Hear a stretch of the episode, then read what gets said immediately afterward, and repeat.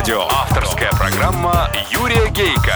Автолюбители слушают Автоликбез на Авторадио. Здравствуйте, дорогие братья-водители, собратья-пешеходы и пассажиры, а также честные профессиональные инспекторы ГИБДД. С вами, как и всегда в это время на волне Авторадио, программа «Автоликбез». Ее автор-ведущий Юрий Гейко. Автоликбез. Автоликбез. Сегодня в программе Курьезы на колесах.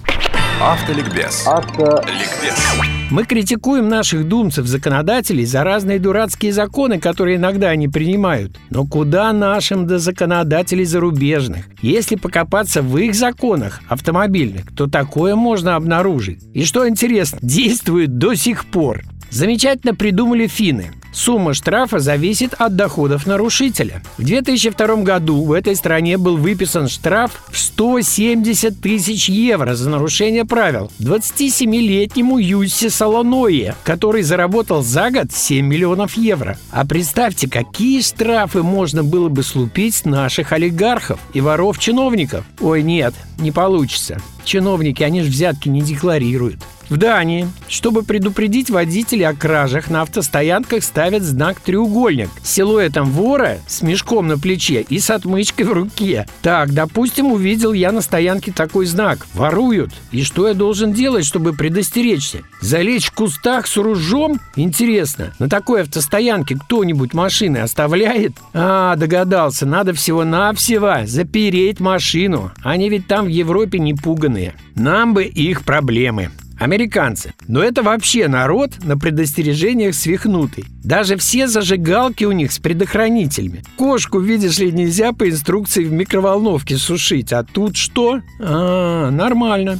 Жителям американского штата Делавер категорически запрещается устраивать пикники на скоростных магистралях, хайвеях. Согласно закону, принятому в середине 80-х, цитирую, «Любой, кто остановит свой автомобиль на дорожно-транспортном полотне, откроет багажник и разложит еду и напитки, будет рассматриваться как нарушитель действующего законодательства и немедленно будет отправлен в тюрьму». Конец цитаты. Закон появился после того, как одна семейная пара решила перекусить прямо посередине хайвея. Класс! Вот это пиар так пиар! Представляете, как на всю страну любой из нас может прогреметь? И всего-то навсего расстели на Рублевке, например, скатерку, бутылочку поставь, бутербродики, редиску. Сиди, закусывай и готовь для инспекторов речь. Мол, в законе ничего не сказано о том, что на правительственной, да и на любой другой трассе уставшему путнику нельзя перекусить. А что не запрещено, то разрешено.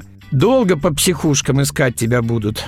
Штате Род-Айленд, США, водители не имеют права возить в автомобиле пиво, даже если оно запечатано. Иначе нарушителя оштрафуют на сумму в 100 долларов. Авторы документа заявили, цитирую, «Кто возит с собой алкоголь, тот вполне вероятно рано или поздно его выпьет. И никто не гарантирует, что это произойдет уже после того, как машина будет поставлена в гараж». Конец цитаты. А мы все кричим «Америка, Америка, оплот демократии». Нам бы такой закон, вся бы страна на дыбы встала. Султан Брунея Хасан Ал-Балхиях владеет четырьмя подземными гаражами общей площадью 1 квадратный километр, где собрано 5000 машин. Бедняга Хасанал прокатится то на Феррари, то на Роллс-Ройсе. Иногда, может, на музейной Испано-Сюизе. Потрахтит и не знает, что несравнимые ни с чем. Острые ощущения он стопудово получил бы, если бы купил и переправил из далекой России Москвич или Горбатова и разогнался бы на них до максималки. Впечатление у султана было бы на всю оставшуюся жизнь.